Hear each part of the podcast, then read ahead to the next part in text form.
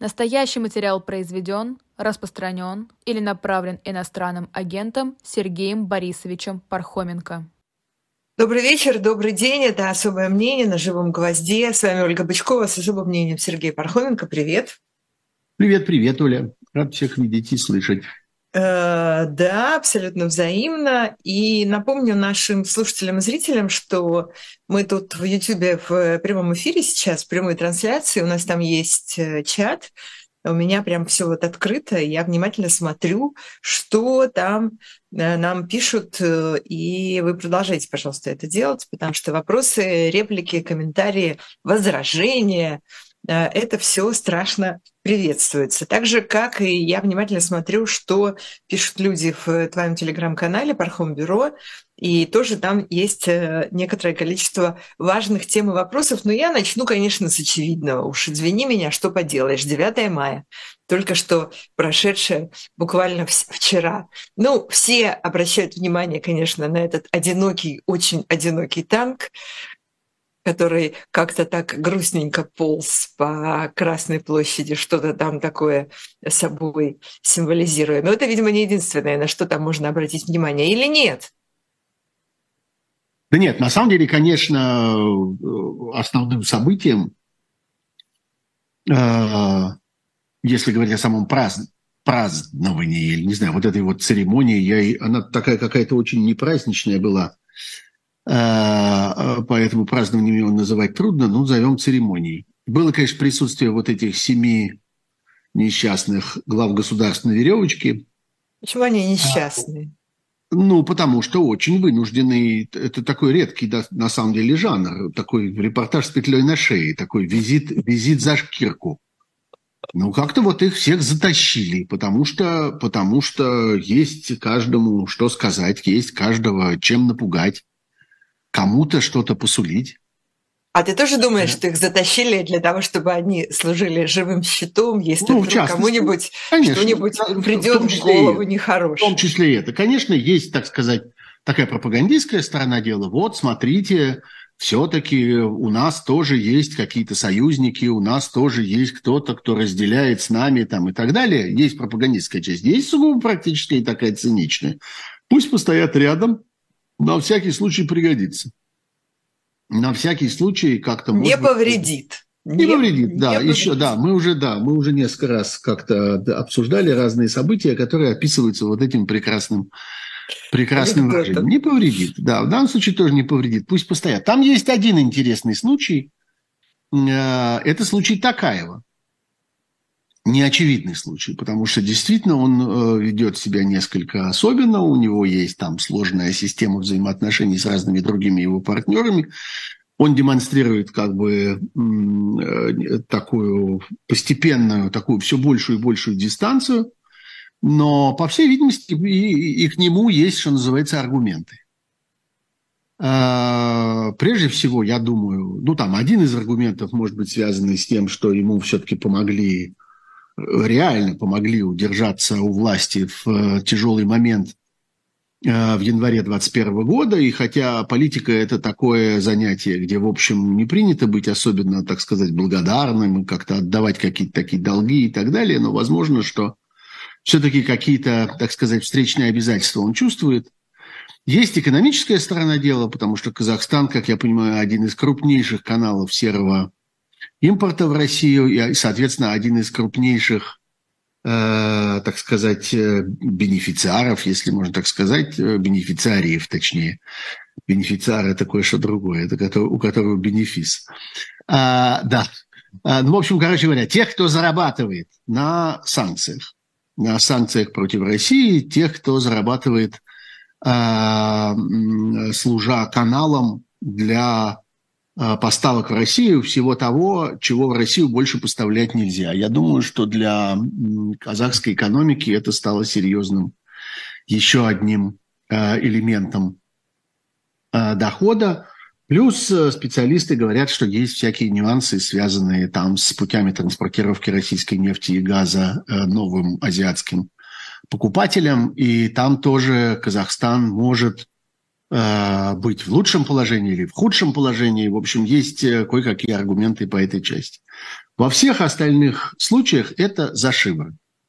За э, Лукашенко притащен, больной, не больной, говорят, что еле держится на ногах, говорят, что там в плохом состоянии, с обострением того и сего. Это есть, так сказать, люди, которые пристально наблюдают за его здоровьем. Пусть они скажут, но выглядел действительно, что называется, краши в гроб кладут. Вот. За шиворот Пашинян, это, пожалуй, самое печальное, самое такое трагичное э, событие, когда, ну, действительно, политик, оказавшийся в совершенно безвыходном положении и, по всей видимости, не по своей вине, оказавшийся во главе страны, которой угрожает смертельная опасность, просто каждую минуту от этой страны может ничего не остаться, потому что э, вокруг нее вот, значит, сплотилось довольно большое количество ее недругов – и один сомнительный союзник, который каждую минуту пытается из этого союзничества, это как раз Россия есть, что-то такое извлечь. А, вот. А дальше все остальное. Узбекский лидер, э, который только что, собственно, ступил на скользкий путь. Только что совершенно как по, как по учебнику там тоже все произошло. Опять изменения в Конституции, э, досрочные выборы, отмена ограничений по количеству сроков, которые может занимать один и тот же человек. То есть, по существу, вот то самое обнуление, которое произошло в России в 2020 году. И перспектива этому Мерзиёеву, значит, сидеть на своем стуле э, до какого-то 40 там, какого-то года, а дальше передать это все какому-то своему преемнику. Ну вот ничего их не учит. Не, не понимают они, что рано или поздно это кончается э, Ливией или, или в лучшем случае Тунисом, там, где кому-то там лом никуда не засунули ни в какое отверстие тела, но тоже человек должен был как бы стремглав бежать вместе со всей своей семьей из страны и так далее. Так что вот диапазон такой, от Туниса до Ливии, э, который вот по случайности находится бок о бок, но тем не менее в политическом смысле как бы дистанция была довольно большая. А, вот. Ну, тоже в этих обстоятельствах как-то ему надо, э, узбекскому президенту, чтобы как-то был кто-то, кто одобрит его, в общем, совершенно беззаконное поведение и кто как-то его ободрит в начале этого скорбного пути. Угу. Вот то же самое с туркменом, с таджиком и с, э, собственно, с киргизом, всеми, кто, кто там э, остался. А единственный э, глава государства, который продемонстрировал как бы свою окончательную строптивость, как я понимаю, это Алиев, который сообщил о том, что у него есть дела поважнее, а именно празднование столетия Гейдара Алиева, основателя, так сказать, этой династии азербайджанских правителей, которые правят сейчас в лице его сына, и, э, так сказать, пожал плечами и не поехал. Вот а чтобы он стоял, что ли, с Пашиняном? Он стоял бы, что ли, с Пашиняном? Ну, у него всегда э, есть возможность одном... сказать, я приехал, я приехал этому на Пашиняну, так сказать, сказать, я приехал ему показать, я приехал ему заявить, я приехал, сейчас я вот его тут, вот, сейчас я ему тут, сейчас.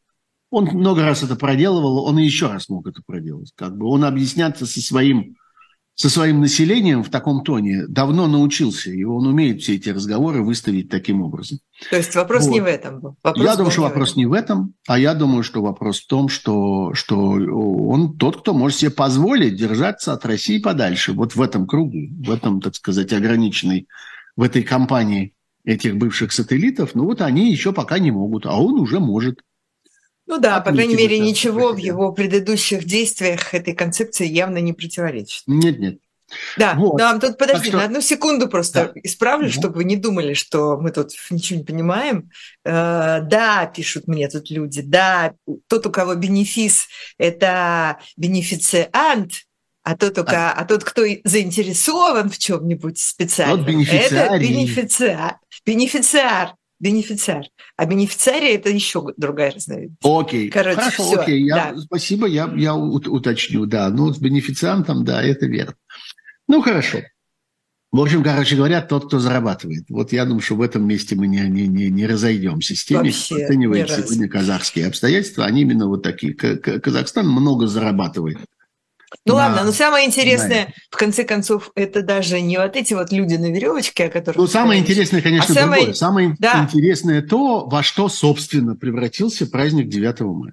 И а, не, ну, у меня была не, еще не одна идея. на Красной ну, площади, угу. не, не церемония, а, собственно, праздник. Ну, тут все-таки конечно, надо как-то посмотреть, что это было, ну, вспомнить, что это было. Нам, нам трудно это вспомнить. Мы все-таки много лет прожили с другим праздником 9 мая, который был праздник совершенно другого. Нет, нам-то как раз это был... легче вспомнить, потому что мы помним э, людей, для которых это было э, Конечно, и это был э, праздник, жизни. вот что важно, да. это был праздник жизни. Это был праздник, который был придуман Причем, надо сказать, что даже не государством он был придуман. Надо вспомнить, что для, так сказать, он довольно долго остался неофициальным. Он не был выходным, он не был государственным праздником, ничем таким он не был. Но люди праздновали, люди собирались, э, люди сидели за столом, люди друг другу что-то рассказывали, вспоминали, пели, плакали и так далее. И для них это действительно был самый настоящий праздник – и это был праздник э, памяти о, о, о погибших, пострадавших, э, и тех, кто провел войну в эвакуации, и тех, кто голодал во время войны, и тех, кто страшно, невыносимо совершенно работал во время войны для фронта. Э, для чего? Для жизни. Во имя тех, кто, вот, кто жив, и в этом смысле и никогда больше означало, что никогда больше – мы не хотим ничего подобного. И это постепенно, вот это никогда больше превратилось в скорее, скорее, еще, еще. Можем повторить. Сейчас мы точно знаем, что не могут повторить, но праздник Очень жизни превратился в, праздник, угу. превратился в праздник смерти, несомненно. Он превратился в праздник агрессии, уничтожения, насилия, в праздник э, вражды, в такую, так сказать, э, э, он не со слезами на, на, на глазах, а с пеной на устах. Вот с чем теперь. Теперь другие жидкости, и, точнее, другие субстанции, и, так сказать, на другой части лица. Он теперь с пеной на губах, с пеной бешенства, ярости, свирепости – вот, и это произошло на наших глазах. Это на самом деле поразительно, как быстро это случилось, если вдуматься. Это несчастные там 20 э, лет, э, что в историческом масштабе, конечно, совсем немного, но осознанно. И вот это, конечно, очень тяжелая потеря. Потеря парада как церемонии, э, исчезновение возможности посмотреть на танчики – и на ракеточки, и на пушечки, э, это все ерунда. А вот утрата э, одной из главных, на самом деле, государственных ценностей, это была очень важная государственная ценность. Я однажды принимал участие в э, таком учебном семинаре очень интересном, который был устроен для там, молодых людей, студентов – а я просто присутствовал. При этом было ужасно любопытно. Им предлагали придумать новое государство. Такое было учебное задание. Это продолжалось несколько дней. Такая большая политическая игра. Придумайте новое государство. Вот. И э, на самом первом этапе, хотя это была длинная история, там предлагалось и написать конституцию, и создать все политическое устройство, и распределить обязанности между президентом, парламентом, там, судом и всем остальным. Все было страшно интересно. Но на, на одном из самых первых этапов этим студентам предложили придумайте праздники вашего вот этого воображаемого государства. Что в вашем государстве празднуют? И это было очень верно, потому что это действительно одна из основ. Это э, очень многое говорит и об этом государстве, и об этом народе, о его истории, о его ценностях и обо всем остальном. Что в вашем государстве празднуют? Вот про Россию теперь тоже можно спросить. Что в вашем государстве празднуют? Жизнь или смерть? Чему радуются? Чего хотят? Хотят больше живых или больше мертвых? Вот путинская сегодня – это страна, которая хочет больше мертвых и сожалеет, что она достаточного количества мертвых не может произвести. Вот что такое праздник 9 мая сегодня. Поэтому я совершенно убежден, что что бы ни получилось потом когда-нибудь на этом месте, к сожалению, к огромному сожалению, а, этого праздника не будет. Будет, несомненно, поскольку люди будут помнить, и через два поколения, через пять поколений они будут помнить, так же, как они помнят про Отечественную войну 12 года, и вспоминают об этом как о каком-то важном событии в истории, э, и о других э, очень давних каких-то конфликтах, в которых участвовала страна. Э, люди будут помнить про Великую Отечественную войну, но они постараются для этого сделать какой-нибудь другой праздник. Может быть, они присоединятся к европейской традиции праздновать это там 8 мая. Ну, как сейчас Зеленский. Сделал, да, может быть, может быть, придумают какую-нибудь еще другую важную дату. Может быть, важной датой станет гораздо более станет 22 июня день начала этой войны, а не день ее конца. Может быть, еще что-нибудь. Вот. Э, или выберут какое-то важное сражение и его назначат. Так же, как э, там, не знаю, Бородинская битва сделалась э, символом всей войны 12 года, как бы фактически замещает ее собой, хотя в этой войне было еще много других важных битв, ну, как-то вот традиционно Бородинская битва из них самая главная. В общем, что-нибудь будет, но не это. Это погублено, опозорено, растоптана и раздавлена навсегда. И надо сказать, что вот это произошло именно сейчас. Даже в прошлом году, когда полномасштабная война с Украиной уже шла, когда агрессия уже случилась, все равно это не ощущалось, как я понимаю, я, меня уже не было в Москве в этот момент, но это не ощущалось вот так. А сейчас это был день, который прежде всего был окружен тревогой, страхом, для кого-то ненавистью, э, для кого-то отчаянием, но в этом дне точно не осталось ничего праздничного. И вот эти искусственные совершенно э, потуги, которые продемонстрировала нам российская пропаганда, которая очень старалась, которая, так сказать, очень давила из себя, очень, очень из себя исторгала, так сказать, какую-то радость и все остальное, конечно, это очень ярко продемонстрировали. И в этом смысле вот этот огрызок парада, э, который, опять же, нельзя было не, не сделать, потому что это было бы тогда признанием того, что испугались после э, украинской атаки или чьей-то там непонятно какой атаки дронов на Кремль. Вот. Вокруг меня летает какое-то жужжащее насекомое.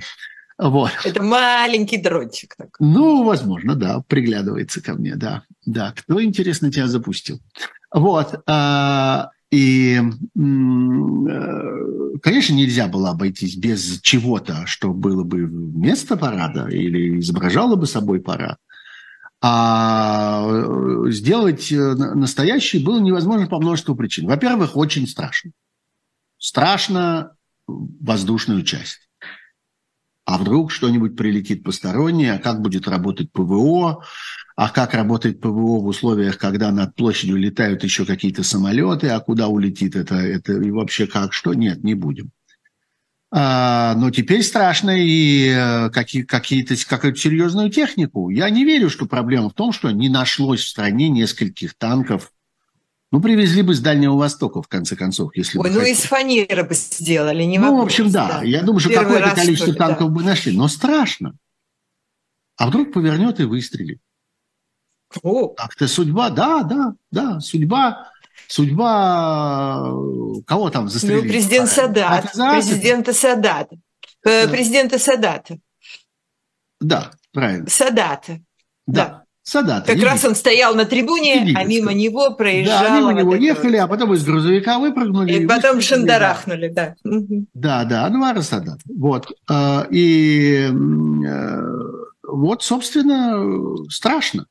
Они, они боятся людей. Снова и снова боятся людей. Вот. Та же, конечно, история с ветеранами абсолютно позорная. С одной стороны, вот как сообщают нам, по-моему, это сегодняшняя новость, в России стало на 50 тысяч больше ветеранов. На 50 тысяч больше людей признали участниками боевых действий. Вот, правда, есть отдельная история с тем, как им там оформляют эти их ветеранские бумаги, выплачивают пособия. Сегодня пособие, как я прочел сегодня с изумлением, вот этому ветерану боевых действий составляет 3000 896 рублей в месяц. Это, это которые ветераны? Это вот уже нынешние этого года? Нынешние, нынешние, да. Вот эти нынешние, нынешние да, которые да, вернулись да. из Украины. Да, да. 3896 рублей в месяц. Это примерно 50 долларов или там 47 евро. Что-то вот какая-то такая примерно. Это ради этого они туда шли на заработок? Ну, я не знаю, ради чего они шли, э, э, потому что там есть какие-то еще выплаты, есть, собственно, эти боевые, есть там за ранения, есть за за окончательную утрату. Вот. Но неважно. С одной стороны, мне вот что здесь важно. Важно, с одной стороны, что 50 тысяч человек а, теперь причислены вот к этому разряду населения, ветераны боевых действий, они должны получить или уже получили какие-то удостоверения на этот счет. С другой стороны, э, то, что происходит с реальными настоящими ветеранами Второй мировой войны, которых еще сколько-то осталось.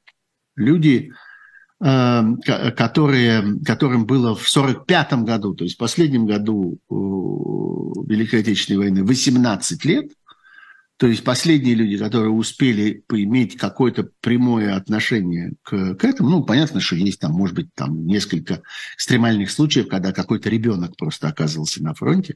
Нет, ну вот нормальная ситуация. 18 лет, 45 год. Это люди, которым сегодня 96 лет.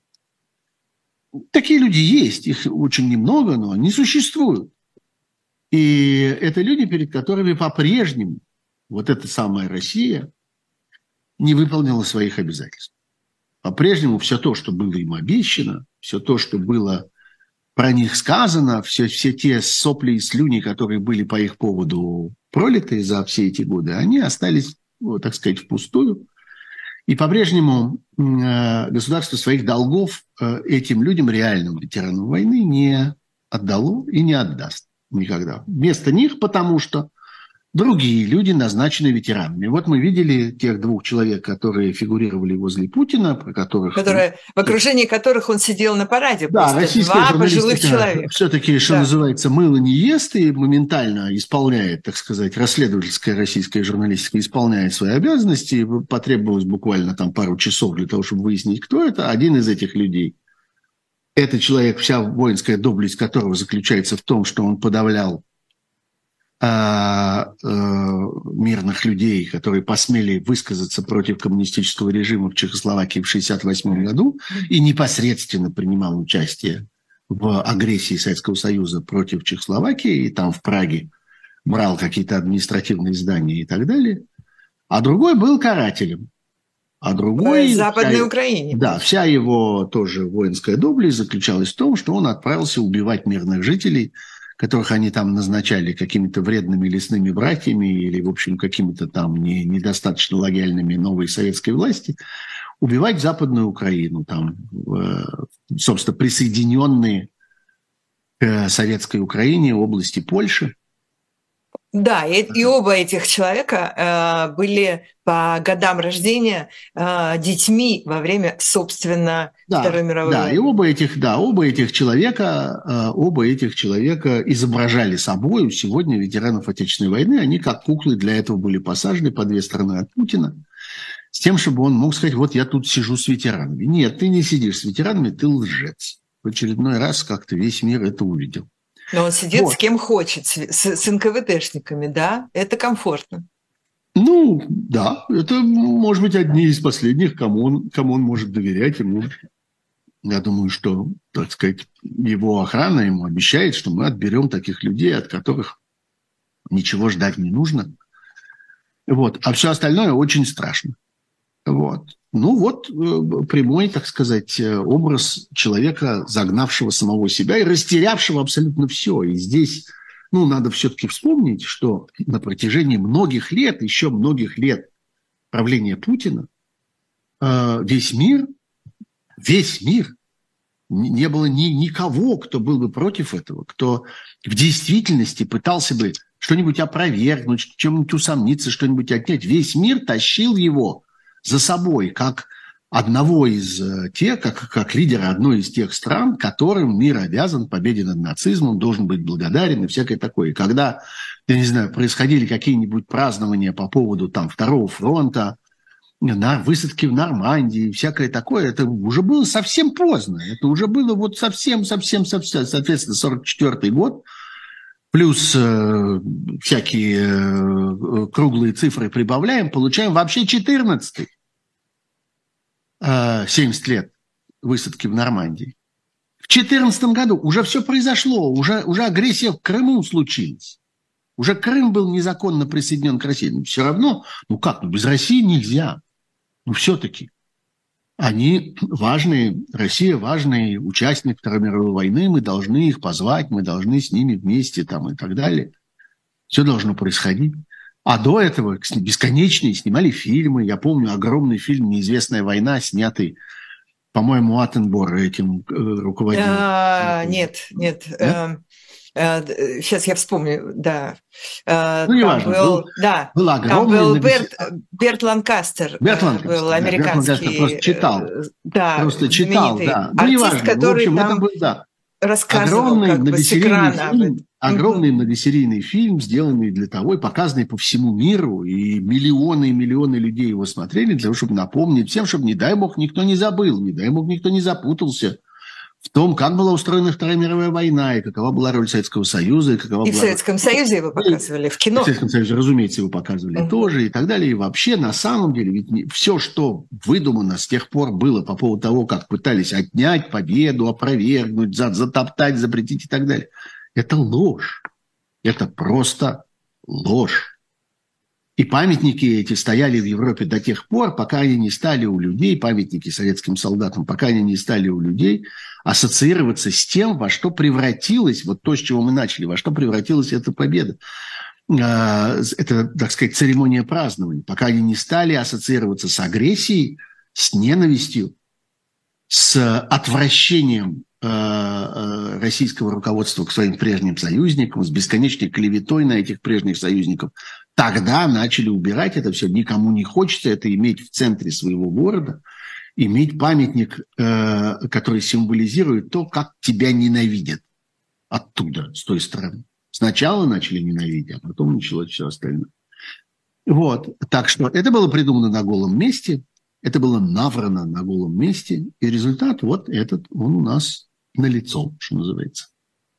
Да, вот Александр, э, я прошу прощения, может, не Александр, но как-то похоже звучит ник, э, пишет нам, что лесные братья были, конечно, не в Западной Украине. Ну, конечно, мы знаем, где были лесные братья. Это обобщенное э, такое просто название, которое использовал Ну, формально Сергей. они были, они были в странах, в как это теперь называется, странах Балтии, да, но совершенно очевидно, что были, были вот эти, так сказать, антисоветские партизаны, с которыми советская власть боролась и в Западной Украине, и даже в Западной Белоруссии, как я понимаю. Да.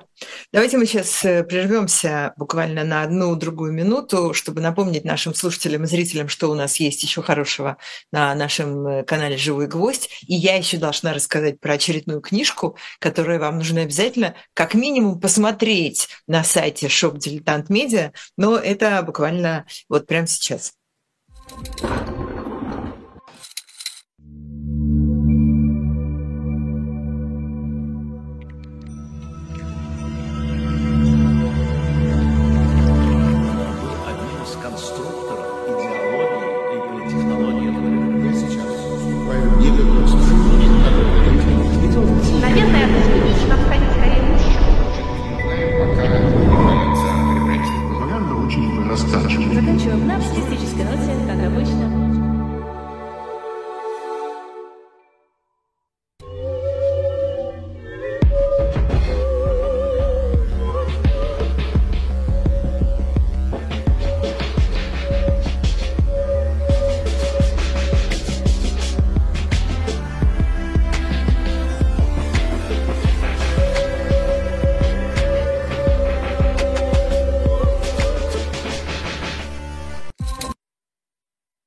Настоящий материал произведен, распространен или направлен иностранным агентом Сергеем Борисовичем Пархоменко.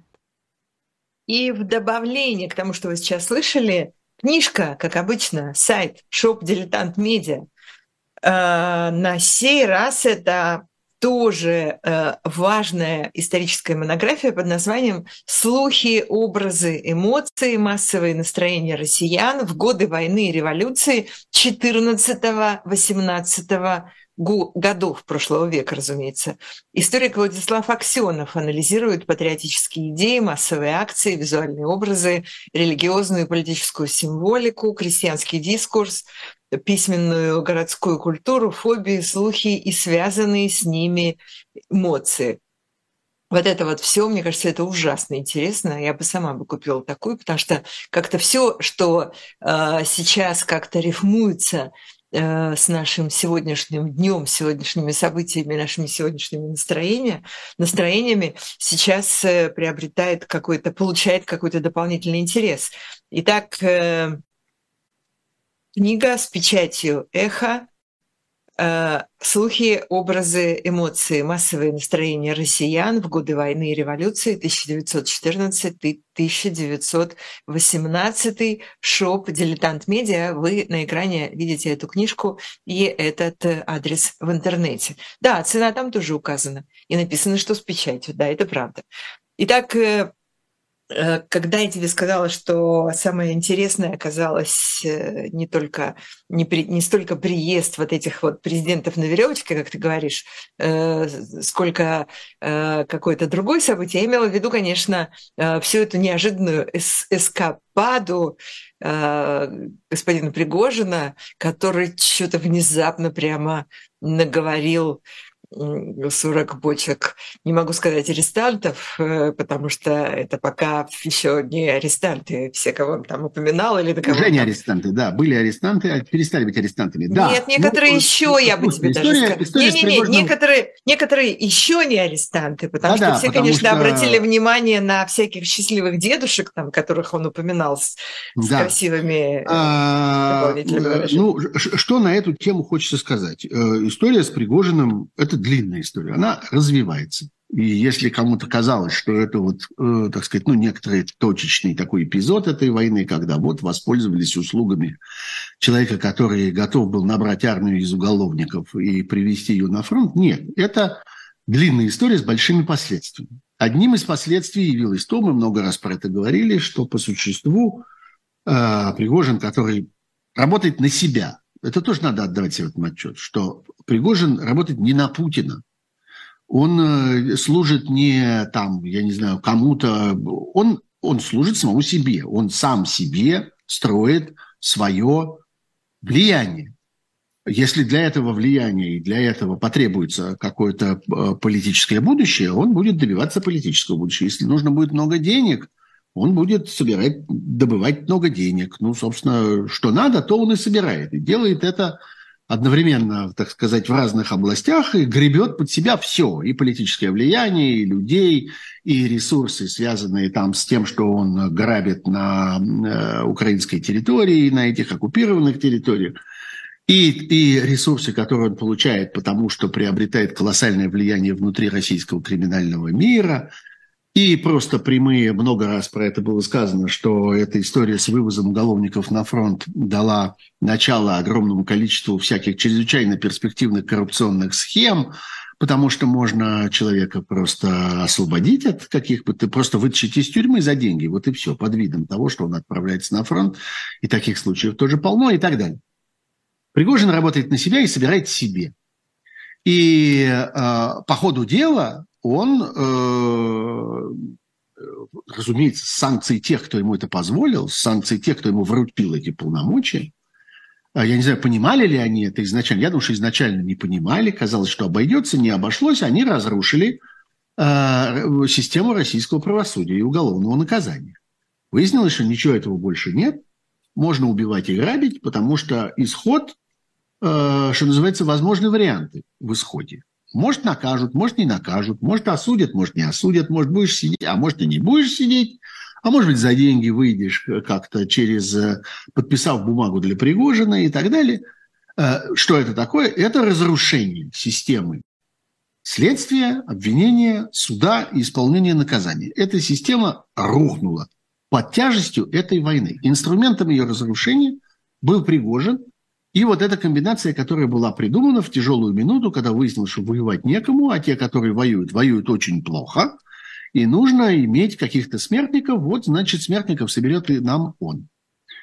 А дальше события развиваются еще. И поверх всего того, что мы видим, вот всего этого балагана, всех этих бесконечных криков «я уйду», «нет, я останусь», а, публичного разбирательства с Кадыровым, все это страшно живописно. Во всем этом масса, масса каких-то э, бурных эмоций. Как-то Кадыров, который публично ругается на и угрожает абсолютно отчетливо впрямую угрожает Пригожину. Пригожин, который аккуратно, осторожно, испуганно отвечает Кадырову. Э, при этом мы примерно представляем себе, чего стоят разговоры про кадыровские военные части, которых в действительности не существует и которых никто никогда не видел. Они заняты на этой войне совершенно другим. Э, вот. Э, потом Кадыров, э, потом Пригожин говорит, нет, я, я, я, я уйду, но все равно остается. Да, нам дали боеприпасы, нет, оказывается, нам все-таки не дали боеприпасов и прочее. За этим, за всем есть кое-что серьезное. И это серьезное высовывается, выныривает в самых разных обстоятельствах. Ну, например, в высших эшелонах российского э, командования, российской армии Пока в высших эшелонах, но совершенно очевидно, что это постепенно будет просачиваться вниз, образовалась какая-то странная альтернатива. Выясняется, что можно быть заместителем министра э, обороны, провалиться э, на своем служебном месте, быть уволенным, изгнанным с этого места. Я говорю сейчас о человеке по фамилии Мизинцев или Мизинцев, я вообще никак не, не пойму, где у него там ударение, но неважно, который был заместителем министра по тылу там, и так далее, и так далее. Можно оказаться э, провалившимся э, заместителем министра обороны, а потом то ли на самом деле, то ли в воображаемом каком-то мире, но получить некоторую альтернативу. А я к Пригожину теперь пойду. И пошел теперь к Пригожину.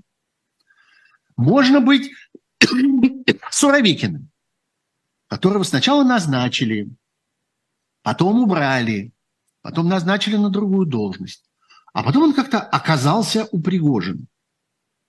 Это э, что означает? Это означает, что там возле Пригожина и вокруг Пригожина формируется или делает вид, что формируется. Что в данном случае, кстати, не так важно, потому что я думаю, это что одно это и то же, конечно, сейчас да. предметом интереснейших обсуждений и размышлений российских военных на, так сказать, э, во всей толще э, э, российской военной среды, сверху донизу. Оказывается, так можно.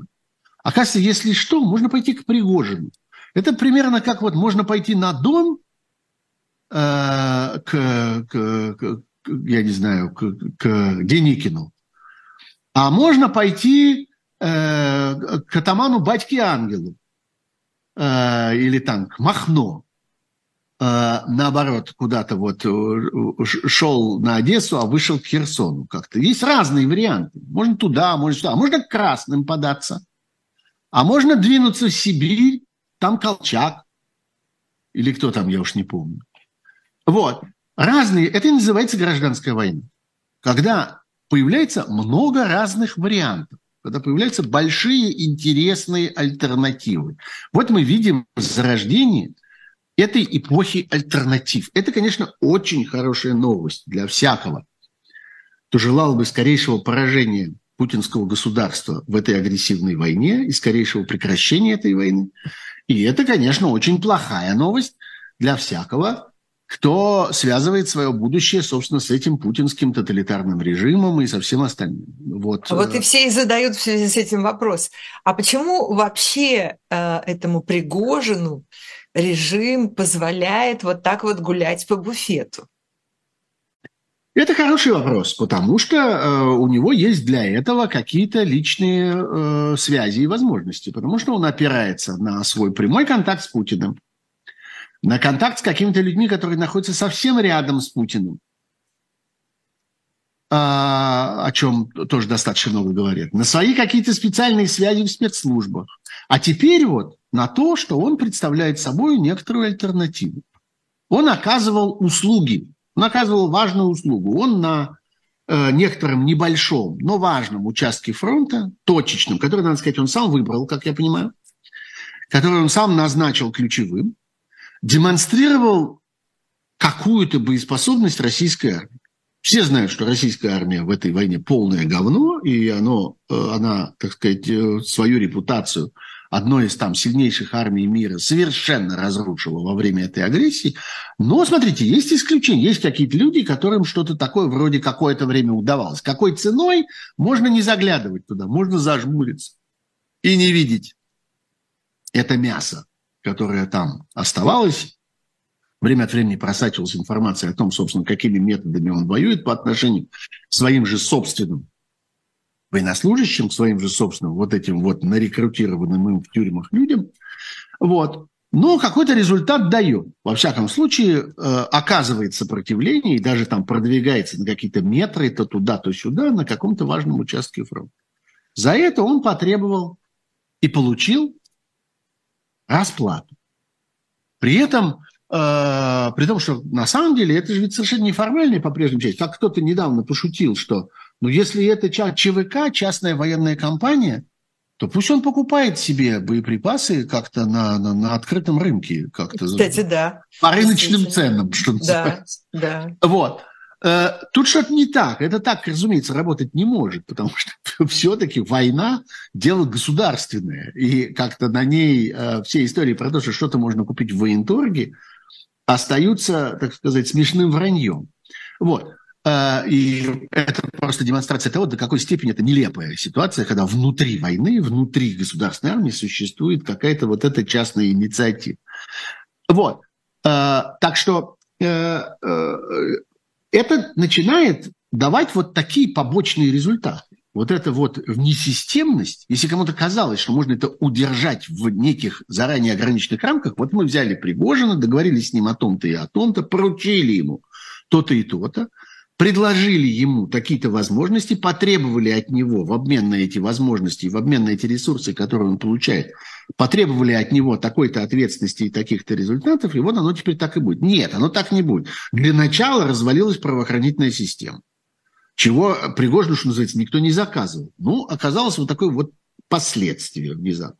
Теперь появилось второе последствие. Теперь разваливается система армейского единоначалия, потому что появляется альтернатива. Потому что мы увидим это с вами в ближайшее время, будем видеть, собственно, мы это видим уже сейчас на примере этих двух людей, будем видеть все больше и больше, когда люди самые разные, начиная от самых высших и кончая самыми средними, начнут говорить, ну так, значит, чего, что, тебе что-то не нравится? Окей, я пойду к Пригожину. А, сколько будет еще таких? Дальше, следующий вопрос. Это единственный Пригожин? Или будет еще сколько-то этих Пригожных? Нет так никаких их уже есть. на самом их деле. уже считать. есть. Он, он уже не единственный. Да, но пока это какие-то вот эти какие-то странные ЧВК, которые организуют то ли Газпром, то ли какие-то еще государственные структуры, хотя все время возникают разговоры о том, что э, формирования появляются у разных региональных начальников, и вовсе не только у одного Кадырова, вовсе не, речь идет не вовсе не только об одной Чечне, а по всей видимости это тоже начинает размножаться, появляется много разных альтернатив и возможностей. Так разваливается государство. Вот прямо ровно вот так. Вот мы видим на наших глазах, как оно рассыпается. И это, повторю еще раз, очень хорошая новость для тех, кто хотел бы гибели этого государства. Я подчеркиваю, государства. Вот этого путинского государства. Вот этой путинской диктатуры. Для них это очень хорошая новость.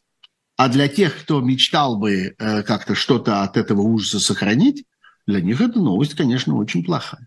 Ну хорошо, а счастливый вот, дедушка... Как надо, как надо всер... если вы хотите всерьез к этому относиться, можно бесконечно да. хихикать. Да. И я тоже, между прочим, один из тех, кто с большим удовольствием по этому поводу как-то веселится и спрашивает, а кто же этот дедушка, как-то, который вот, вот, оказался, вот, да. оказался вот. полным мудаком? А есть ли какие-нибудь у вас версии как-то? Угу. Как вы думаете, кто бы мог... И надо сказать, что Пригожин, в конце концов, отвечать довольно жалко на этот вопрос. Вот тот, тот, когда перед ним вопрос был поставлен, прям стало понятно ему, что просто делать вид, что этого вопроса не существует, что он просто так что-то сболтнул, и этого не было, вот как-то слово как воробей вылетело, и как-то не поймаешь, улетел воробушек. Нет, не получается. Надо что-то отвечать. Что он ответил? Да ерунду какую-то ответил. В общем, более или менее сказал, что имел в виду, э, имел в виду э, начальник штаба Герасимова, потому что он предложил какие-то три загадочных варианта, из которых два заведомо не подходят, а остается методом исключения Герасимов. Нет, он не имел в виду Герасимова. Не надо. А что он так, а что он так распоясался? Ребятам. Он уже себя поставил там где-то рядом вот прямо где-то там. Ну, послушайте, во-первых, во-первых, он просто, во-первых, он просто нервничает. Во-первых, дела его как-то, ну, все-таки же не надо этого забывать, что фоном ко всем этим событиям является то, что дела его очень плохи. Ну, то есть Взять его оттирают, обещанный он не может. Мгм. Люди у него кончились, у него же не снаряды кончились, у него люди кончились. У него перебили этих людей, а новых ему не дают. Перекрыли ему этот кран. Просто тихо исчезнуть, тихо провалиться сквозь землю и убежать достанут. И он прекрасно понимает, что как только он выйдет из, из этой зоны, его будет, будет ловить, э, его будет ловить не только э, украинская служба разведки. Я думаю, что как-то серьезные, серьезные люди этим займутся. Серьезные компании, ну, я нисколько не ставлю под сомнение, собственно, и украинские спецслужбы, они много раз в последнее время доказывали, в общем, свою изрядную эффективность. Вот, но есть, я бы сказал, службы покрупнее украинских и, так сказать, с, большим, э, с, большей, с более длинной, так сказать, историей всяких славных дел, и оказаться лицом к лицу и наедине, так сказать, с ними, а площадка, на которой это происходит, это всего-навсего весь мир, а мир, как выяснилось, очень маленький, и в нем как-то не очень-то и спрячешься. И Центральная Африканская Республика, как выясняется, в таких обстоятельствах тоже не очень далеко. При желании достанут и там, и в Мали, и где еще он там собирается, собирается закопаться. Вот, поэтому для начала дела его плохи, ему страшно, ему надо что-то придумывать, ему надо вылезать из этой истории. Как из нее вылезать, непонятно. Отсюда все эти метания. Мы уйдем, нет, мы останемся, нет, мы уйдем. Отпустите нас на вольные хлеба в Африку. Кто тебя отпустит на вольные хлеба в Африку? Как ты себе это представляешь теперь? Нет, не получится. Вот, поэтому ничего хорошего в этой истории нет. И, э, скажем, даже то, что вот он выдумывает по ходу дела, вот там бригада номер такая-то и сякая-то там сбежала, отдала 3,5 километра, значит, э, территории квадратных. Вот мы столько народу положили. Это, собственно, вчерашняя история. Вчера то, что он пел по поводу того, что там какая-то из регулярных частей убежала. На самом деле, то ли из регулярных частей, то ли они сами убежали. Имеет же значение в целом, сколько там этой территории под контролем одной страны или другой страны. Значит, как мы понимаем, все это подтверждают, что, что территория уплыла, что какая-то часть с таким диким трудом завоеванного отбита обратно. У кого отбита? Да у него же и отбита, потому что он отвечает за эту, за всю историю. Не 282-я бригада или на какую там он пытался это все навесить. Он отвечает за этот Бахмут. Это у него увели эти три с половиной километра. Пусть теперь расскажет, что он не виноват, что он хотел как лучше, что его обманули, подвели там и всякое такое прочее. Так что в плохой ситуации, в опасной, просто прямо опасной для него и там для каких-то ближайших к нему людей, я не знаю, есть ли вообще на свете кто-то, чья судьба его реально волнует, но я думаю, что волнует его только своя собственная, вот, но пытается вывернуться. Вот выворачивается вот так. По дороге бьет посуду. Разбил на минуточку с историей с Безинцевым и с историей с Суровикиным. Разбил на минуточку единоначалие в высшем эшелоне российской армии на сегодня. Все, уже нет. Даже если завтра выйдет, он все это выдумал. Но дурной пример показан. Путь указан. Возможность продемонстрирована. Кто двинется по этой возможности? Как относиться к этим людям? Как их останавливать? Как им объяснять, что им показалось? Что в действительности никакого Пригожина нет, в том смысле, что нельзя уйти к Пригожину, этого пути не существует. Кому они будут это объяснять? Людям, которые к тому моменту уже покинули свои места службы, которые уже дали по морде вышестоящему начальнику, бросили ему в морду, что они там бросают, какое удостоверение, и со словами «я пошел к Пригожину». Им они будут доказывать. А что они будут с ними делать? Арестовывать и расстреливать? Во время войны? Как вы себе представляете это развитие этого сюжета? Угу. А? Тут нас, знаешь, что спрашивают очень много э, люди, э, много вопросов тут в разных местах. Беркович Петричук. Э, да. Вот это вот очень важная тема. Да, это очень, это очень важный сюжет, потому что это принципиально новое обвинение. Вот, э, очень многие, как я вижу, кто пишет об этом, обсуждает это, сожалеет по этому поводу, очень сопереживает этим людям, говорит, что ну вот, смотрите, еще одно. Так... Нет, это не еще одно. Это не продолжение прежнего. Это слом, это переход к количеству в качество, вот тот самый. Это принципиально новая вещь. Потому что ровно так же, как мы впервые отмечали в какой-то момент, там, случай Горинова – первое обвинение за собственно политическую деятельность. Вот человек высказался на заседании муниципального собрания и за это получил свой срок. А вот Иван Сафрон. Первый случай э, э, посадки на огромный, колоссальный срок, 22 года, за журналистскую деятельность. Вот человек, который занимался своим журналистским делом, но он все-таки был обвинен э, в чем-то постороннем. Не решили сказать, мы его сажаем за то, что он журналист. Нет, мы его сажаем за то, что он шпион. Хотя было очевидно, что он никакой не шпион. Это все, что он делал, он делал в рамках своей журналистской деятельности. Следующий поворот – Карамурза. Когда впервые было прямо сказано, мы сажаем за политическую деятельность. Мы считаем политическую деятельность, оппозиционную деятельность, гражданский активизм и так далее, мы считаем их изменой Родине. Вот теперь людей посадили за собственно художественное высказывание. Не за то, что это очень правильно э, много раз уже было разными людьми отмечено, но как-то, мне кажется, осталось не вполне понятым. А, можно, было, можно было на них что-нибудь повесить. Какой-нибудь Евроше, какой-нибудь... Э, они взяли у государства кредит, получили грант, плохо отчитались, украли деньги. Этого спектакля в действительности не было. Они перешли дорогу в неправильном месте, они хранили, э, хранили ведра и тряпки э, в антисанитарных условиях, они нарушили трудовое законодательство. Если вот просто хотелось посадить этих людей, эти люди неприятные, они враги, они нам мешают, мы хотим от них избавиться, мы их посадим. Есть человек, а дело найдется. Придумали какое-то дело. Нет, никто не стал придумывать никакого дела. Их посадили, собственно, за спектакль за, за, соответственно, за пьесу и за ее постановку. Э, за ту самую пьесу и ту самую постановку, которые в свое время, наоборот, были э, украшены разнообразными наградами, как государственными наградами типа э, «Золотая маска», так и какими-то нетривиальными, неожиданными вещами, как э, э, одобрение, которое испытали к, этой, к этим, так сказать, благодарность, которую испытали к этой пьесе и к этой постановке люди, которые занимаются там тюремным театром внутри системы ФСИН. Им это показалось полезной вещью, им это показалось успешным высказыванием на реальную животрепещущую тему. А, можно коллекционировать сейчас эти удивительные случаи, связанные с этой пьесой и с этим спектаклем, но только для того, чтобы понять, что изначально в этом не было ничего, а, ничего такого, в чем даже это государство при всем своем безумии пыталось бы обнаружить какой-то вред, какую-то крамолу или что-нибудь такое. Теперь задним числом, обратным назадом. Уже никто больше не разговаривает про закон обратной силы не имеет, про то, что это так. Нет, это вообще никого больше не интересует.